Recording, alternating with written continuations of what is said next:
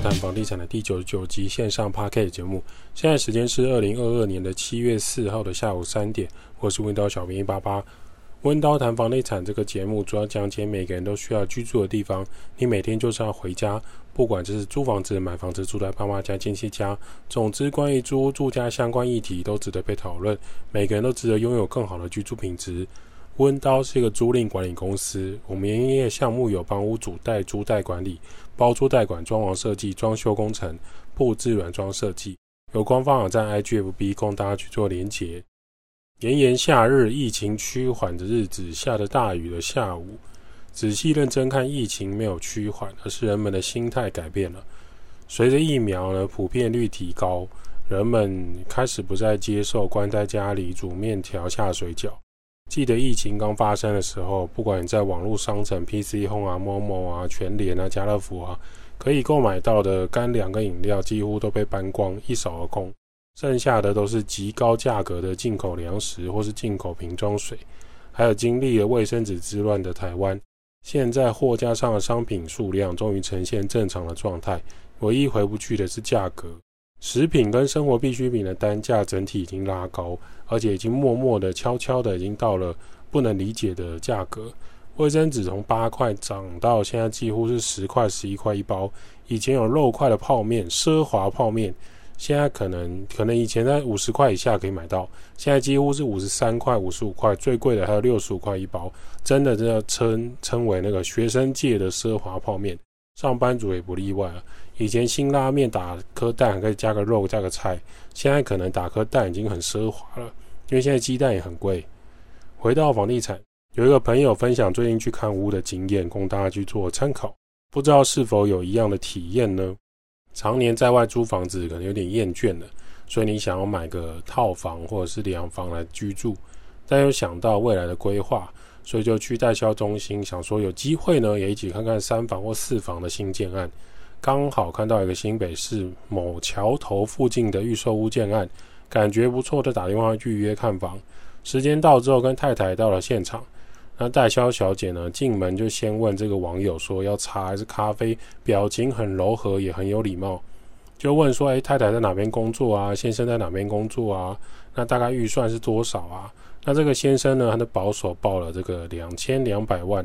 的那个预算，代销小姐表情就变得不好看，直接表示：“哦，那你们预算应该买不起这边的房子啦。”总之呢，之后的介绍也不是那么认真，讲了讲周边的环境啊、学校啊、桥梁啊，其他也没有多做介绍，就叫其他同事带我们去看样品屋。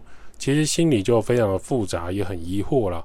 以前都会介绍什么建材啊，然后公社啊、附赠的一些卫浴设备的品牌啊，或者是电子锁功能之类的。现在呢，听到我们的预算之后，他其实就没有很积极的想要介绍。样品屋看完之后，环境跟这个地点好像不错，应该可以跟这个代销小姐聊一下价格吧。结果什么都没有聊，就说今天的介绍就先到这边，因为后面代销公司还要开会，希望我跟太太先离开，有机会再跟我们联系。简单来说，就叫我们走。后来呢，跟柜台的业务啊询问这边一瓶的单价到底是多少，他说他不是销售的负责人，没有办法报价给他。于是这个网友这个朋友呢就被请出场了，他整个大傻眼。他现在终于知道网络上人家讲说要说什么，被代销看没有的感觉是什么。那网络上看到这个建商广告呢，问他多少钱，都写私讯私私私，因为价格呢，它不是标准的，他要看你是什么身份、什么预算、什么抬头来决定他一坪单价是多少。这个网友也表示，他在台北市已经看过四五千万的房子，从来没有被这样对待过，所以他就真心不推荐这个销售单位。有兴趣的在私讯询问他。这五年来呢，他也看过大大小小的建案，除了没有预约被警卫赶走之外，这大概是他最难忘的经验，跟大家分享。奉劝各位一开始报你自己的预算不要报太低，不然代销小姐看你没有的时候，她其实不太跟你介绍房子，只能说现在房市好，虽然交易量缩，但人家还是会看你没有。网友接着也补充分享，就是有一些事情呢，你必须要留意啊。假设说你今天这个房屋的开价。当初你有先查过附近的建案，那实价登录一坪大概是多少？根据这个网友说，他当时去看这个桥头附近的预售屋，实价登录一坪大概是四十五万左右。那他大概估一估，他觉得这边的坪数这样算起来应该是两千万上下。结果被代销小姐洗脸，他整个大傻眼。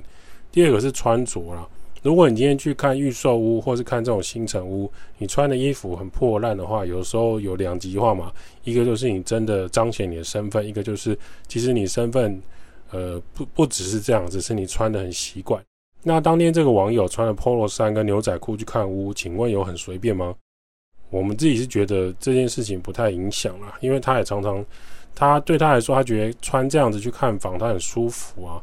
那遇到代销小姐都很客气啊，虽然她不是穿正装，可是也是正式服装，有穿衣服的过去，结果没想到代销小姐依然觉得她这样不行。第三种呢，可能是心态，就是说你有想要换三房的计划才去看房，不然就不会先打电话电打电话去预约嘛。假设你又不住在那个建安附近，你开车或骑车过去，或是坐交通运输工具，其实也是很辛苦的。所以拥有这三个东西，你去看预售屋的时候，你至少先建立好信心，你就比较不会受伤。现在二零二二年的房市就跟大家讲的一样，虽然政府有不断推出的打房还有升息的政策，可是买气还是很旺。所以对这些代销中心来说，不缺一个客户。奉劝各位在家还是好好锻炼心脏再去看房子。从这个网友的分享啊，可以知道，当你想要看屋的时候，不能只有内在，你的内在心地善良，你的内在是一个很棒的人。很抱歉，这是一个外贸协会，你还要会报预算，还有你行头要穿好，你的车子开什么过去，其实对这些代销小姐来说，他们都在帮你评分。某方面来说，你可以在这边获得更多的资讯，你可能要呈现出那个样子，你才能获得这些买房的资讯。那在买屋上面，你还有哪一些事情可以？我们列出了大概十点，可以关于你从租屋主你想要变买屋的时候，你需要注意的事情。第一点就是你你要知道你自己的工作行业在买房或销售中心或银行的眼中是不是一个很好的工作行业种类。在销售中心跟银行，他们很看这件事情，也就是说你的工作种类跟你的行头。这些评价影响很大，所以好的登记人很重要。今天如果先生是在呃一般的服务业上班，可是太太是军工教人员，那这时候买太太的名字就比较好。如果今天先生是消防队员，然后太太她可能是一个面包店的工作人员，那这时候就买先生的名字会比较好。所以你如果今天是军工教人员，他们就会对你比较客气一点。如果你今天是做工的人，纵使你收入很高，每个月收入有八万、十五万。可是因为你风险高，你就是不被信任。这一点在这个在台湾，不管怎么美化，很抱歉，职业就是有贵贱。在你买房的时候，你可以问看看，如果你是拆除师傅，你是水电师傅，银行给你的评分还有估价状态会是如何？跟你告诉银行说，我今天是一样是做金融相关的。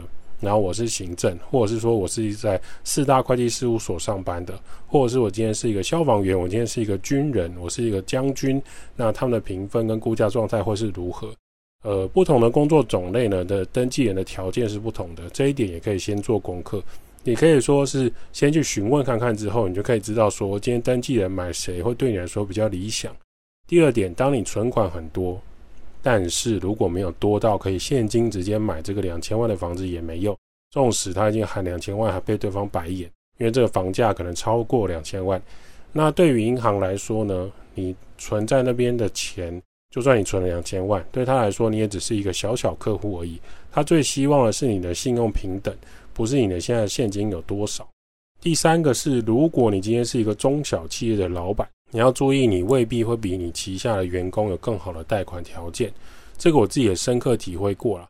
假设说你今天是一个早餐店老板，然后你是咖喱饭店啊、咖啡厅啊、那种文青商店的啊，或是你是一个美发然后美睫的这种老板、网美老板，或是你是一个文具销售公司，你是一个手机壳周边商品的销售。公司的老板，你是一个设计工作室，不管是平面设计还是影音剪接的工作室的老板，在银行跟代销中心的眼中，就算你是老板，他尊称你老板，但其实你就是对他来讲，你就是一个收入不稳定的小小负责人。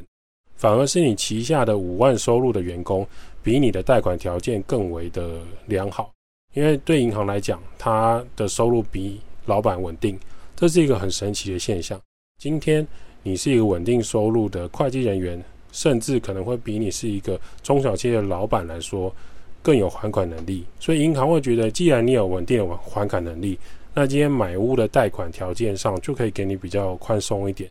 那如果你今天告诉他，我是一个呃，我很支持反核，我是一个。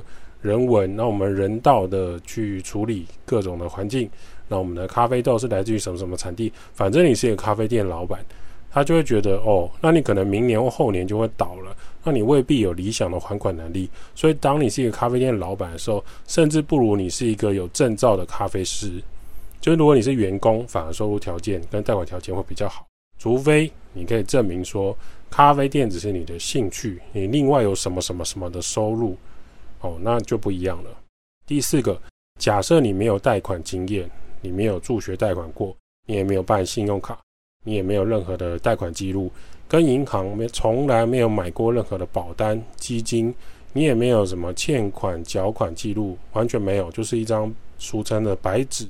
假设你今天是做装潢或是建筑业，那你过去可能跟你的客户或是厂商，你也没有积欠过工程款，你也不汇款，你都是用现金交易的。那你买车现金买房，你就是真的很真实的小白纸。那在银行来讲，他更无法跟你合作，他也很难给你比较好的房屋贷款条件，因为他从来没有跟你合作过，然后也证明你是一个呃不相信金融业，你也不相信这种信用扩张的过程的人。所以，当你未来在买房贷款的时候，你的信用评分标准未必很好。第五个，只要美国联准会会升息，美国的印钞票。台湾就会有近半码或近一码的升息，都会影响到一般市井小民的房屋贷款本利摊。什么是房屋贷款本利摊？就是本金和利息的长期分期摊还。以现在的房屋贷款估价，假设你要自住或买来投资的来算投报率，直接用两趴来计算比较保险。例如说，你今天买八百万的房子，自备款就是两百万，那你的。贷款成数、贷款金额呢，就会是六百万。贷款成数可能算是抓八成左右，八八六十四。那我们抓稍微宽松一点，那你可能贷个六百万就好。那你利率呢，抓两趴，然后分三十年来计算。先不考虑宽限期，大概金额就是每个月还款是两万三。当然，这是用贷款六百万去计算的。以上面网友的案例，他去看了这个桥头的预售屋。他报了两千万的预算，结果还被白眼。可是这个头期款两千万是四百万的头期款，贷款是一千六百万，每个月还款的金额就是六万块。当你今天升息一码，那每个月大概就是增加增加一千到一千五的幅度，可能还是要看你目前原本的基准利率是多少，因为每个人的贷款利率不同，有些人去贷款是一点三八，有些人现在一点六，我有听到现在有人去贷款是贷一点八二的。那还是要精算过后，不能一头热就栽下去。第六点，买房子啊，之所以会涨价，要稍微理解它背后的原理。可能这不是经济学很详细的绝对原因，我们只能告诉你说这是原因之一。就当美金被印出来越来越多的时候，每个国家的货币就在迅速的做调整，上下的波动。也就是说，当钱越来越多的时候，钱的价值就在下降。所以买房的涨价是一种虚的，是一种泡泡的形状的。例如说，阿公当年买三百万的房子，现在市价估出来竟然有一千五百万，表面上看起来是赚一千两百万，但是鸡排已经从四十块变成八十块，鱿鱼羹也从四十五块变成六十五块，所以货币的价值正在改变，只是双方的幅度高低有差异。这只是一个很粗糙的举例。虽然说这个房价上涨是像泡泡一样，它是虚的，但是当你有买房跟跟着涨价时，没有房子的人跟有房子的人还是有差别的。有房子的人就一起参与通膨，那房屋贷款出来之后，还可以放在股市或放在其他地方来创造你的收益。当然，现在放股市可能不是那么理想啊。最近台积电真的是已经下去到不能再下去了。当初六百多，还有人一直说：“哎，快点进场啊！”上看七百八百。那现在买在山顶的人，请看九妹，他已经有一台车在里面了。第七点，买房呢不能只看建商品牌，重点还是说看这个营造公司的风评。还有工地主任跟实际盖房子的师傅，他们细心的程度。以目前台湾缺工的情况来讲，有人说只要有人做就偷笑了好吗？还是他们挑工人但是好的营造厂，它会有完整的 SOP 验收。阿萨布的工人，比如说他会在工地尿尿的啊，或在工地抽烟然后吐槟榔，或者是泥做的时候，明明要弄两层，他可能就用一层半，他就想要收工，这种胡乱做事情就会被发现。所以营造厂的管理，它的 QC 还是有其必要性。至于建商是不是有用游泳池，是不是公社，有没有中庭餐馆，有没有图书室、亲子儿童的，那个真的不重要。有机会再跟大家分享所谓的公社管委会的秘辛。第八点，当你第一次从租房子要到买房子的时候，从租屋到买屋的水深幅度是不同的。租屋大概就是水淹到小腿肚而已，那买屋的话，水是可以灭顶的，甚至你整个人下去，上面还有一公尺才办法到水面上，可以说是从沙滩进步到岩石岸边的状态。最好找有经验的人陪着你。来做这个买房的流程。当你在买房跟银行谈条件的时候，拥有名气和经济实力的大老板人脉很重要。遇到关卡，或者说更新资讯，或帮你一起想解决办法，甚至他一通电话可以帮你处理好相关的贷款条件，这都是有听说的实际案例。第九个，买房子第一个一定都会想到说啊，我必须好好存钱，从一块钱开始存，很有成就感，存到一百万，存到五百万，非常有成就感。但是要记得，千万不要把钱只放在银行。只要你把钱放在银行，存到一定的水位之后，超过三百万以上，第一，呃，银行也没有保障；第二，银行里面的钱是会慢慢贬值的。银行反而希望你跟他有互相往来，不是单纯存钱就好。今天你买房，你跟他说，哦，因为我想买房，那他就说，那你有什么财力条件？你可能会说，我有一间中小企业的公司，我是负责人。我存款，我一我有一台百万的轿车，对，我还改了音响，那我上面还有倒车显影。我有一台跑山专用的重型机车，我虚拟货币，我买了一个猴子的 NFT 都没有用。银行比较想要知道的是你的工作稳定程度，还有每月收入稳定的收入到什么样子？你每月有薪水吗？你每个月现金流大小是什么？如果以上这一段话，这个第九点。你没有办法了解是什么意思，那你未来在买房的时候就会遇到难关。当然，银行除了知道你个人的收入，他也想知道你爸爸、你妈妈、你爷爷奶奶是谁。如果姓辜啊、姓蒋啊、姓徐啊、姓连啊、姓蔡啊，刚好是大家都知道的那些家族的话，那么一切都 no problem。第十点，由于建商跟营造成本。营造公司的成本呢，不断的提高，导致建商宁可涨价放的空屋不要卖，也不愿意提早说哦，我要赔钱把它卖掉。没有，他们就觉得我宁可缴贷款，我也不要呃跌价去把它卖掉，因为它会让这个社区跟这个价格下去，所以它更加会很难让新成屋的价格跌下来。那所以为什么很多专家会讲，如果你今天是自住，真的不要太在意是不是会跌，跌到更便宜再买。只要你能力许可，投机款准备好，其实就可以出手。根据过去三年，呃，不要根据过去十五到三十年好了。你现在不买，价格只会越来越高。关于自住的梦想，你的住家就会越来越遥远。那为什么建商的成本会不断的提高呢？建商不是传说中是黑心削翻了吗？我们来举例，建商花。两亿买一个土地，这片土地必须它是空地哦，不是那种老屋公寓一堆老人等你谈都更的那种成本更可怕。先假设它是空地就好，开始准备盖房子。盖房子要多久？一天吗？怎么可能？三天吗？不行啊，三个月也是不行。所以盖房子通常要三年。那这三年呢？这过程中所有每一个环节又再花五亿。换句话说，建商土地跟新建要回本，这个土地的。基本盖起来要七亿左右的成本，那不管呢，你卖的是这个两房还是三房、四房的产品，假设你从一个土地盖好一个十五层楼、二十层楼的呃集合住宅电梯大楼，一间一户卖一千五百万到两千万，我们用两千万来算，卖掉五间才可以有一亿，所以你要赚到七亿，你大概要先卖掉三十五间。假设一层楼四户，两部电梯，两只逃生梯，一层四户，九楼才有可能，酒楼都卖掉了，才有可能有三十五间。所以换句话说，一个建案从他买土地到盖好房子开始销售，他要卖掉三十五间才可以回到他七亿的成本。而且你要记得，这个七亿只是打平他建商这些年的成本，这还不包含很多东西，比如说建商要不要赚钱，建商是在做良心事业，在做功德吗？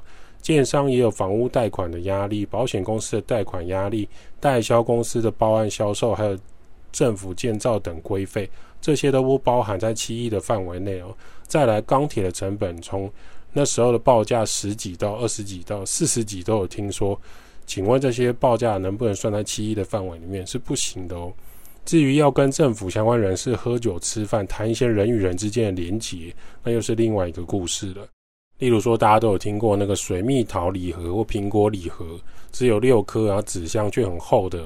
换句话说，建商的营运成本跟它的等待成本很高，没有大量的资金周转，它是很难驱使这些营造厂跟这些相关的销售人员帮他完成这个盖房子的梦想。所以，它也很有可能是我总共烧了八亿，然后赚十二亿，那扣起来的时候大概就赚四亿多，再扣到那些酬庸可以应该要付出去的钱，可能是三亿。再提一个有可能会被查水表的，这些成本还不包含黑道势力介入，还有政党大佬的帮忙。你觉得你的房子刚好盖在捷运站旁边，真的是运气吗？你知道当初很多捷运站原本不是在那个位置吗？等等，有人敲门。所以假设你今天是租屋族，想要开始变成有屋的人，关于登记人、关于银行贷款、关于房屋格局、关于房屋所有的大小事，还有营造厂商是谁？这些事情都值得你关心，还有深入做功课。千万不要踩进销售中心就晕船，千万不要听中介介绍完就很浪漫，想要向下斡旋，立刻放十万付定金之类的。你永远要记得一件事情：未来缴房贷的是你跟你的伴侣跟你的小孩，不是代销中心的小姐，不是这个中介。不管她裙子有多短，丝袜有多性感，上衣扣子解到第几颗，都不是你未来二十年、三十年可以承受的。买屋跟租屋根本上还是不同，所以要多查资料，建立你自己的看屋雷达，还有你要有敏感度，关于这个建案的部分。另外有个观念也要说明，不管今天是什么年代，正常的房型呢，应该都是一般上班族没有任何长辈资助下很难买得起的。即便是现在双薪家庭很普遍。卖方也知道一般买方的购买能力到哪，所以价格就是由市场来决定的。大家都想买的情况下，价格就会下不来。每一只 iPhone 都要卖三万块，忽然有人在虾皮上只卖两万六，而且正版没有人用过，两秒后这个卖场就消失了。为什么？第一秒打开 APP，第二秒销售一空。同样房子也是，竹北的房子为什么这么热？因为竹北工程师如果他在竹北已经加班加成这种程度了。他当然会希望排队预约买在竹北的房子啊，那每一坪都三十万以上的新成屋都秒杀。忽然有一个人委托中介要开始销售，他一坪只卖二十五万，他会放着等人来买吗？很抱歉，秒杀，根本还不用刊登到网站上面。要知道，不是只有新竹的工作人士在抢竹北的房子，所以没有什么好抱怨的。关于租屋跟买房，纯粹就是能力不足而已。说实在话就是这样。如果我们现在，如果人们现在手上有两亿现金，你觉得买两千五百万的房子会很贵吗？不会啊。可是呢，梦就做到这边就好。记得去买威力彩跟乐透。租屋可以租得很舒适，买屋也可以买得很安全，在于自己做了多少功课。温刀谈房地产的节目有没有认真刷过一遍？第一遍洗碗没听清楚没关系，再听第二遍。洗澡的时候也可以听。回想一下，以前没有网络、没有 Podcast 的时代，没有现在这么多巨大而及时的同温层可以互相取暖，还有社团可以讨论比价的时候，或许我们应该珍惜这些资讯流通快速的状态。当然，我们也不是说几十年前买房就一定赚钱。买屋自住呢，第一件事可能先不要想赚钱，但是买房，如果你是要收租投资，要算投报率等翻倍的，你当然就要注意这个价格跟地段。有一个网友的爸妈三十年前在龙潭买了一个透天住宅，大概五百多万，有两个车位，算是当时的豪宅。结果二零二一年的时候，他卖掉了，卖了七百多万。请问这三十年来这值两百万的涨幅吗？那确实如此，市场就是这样看龙潭的。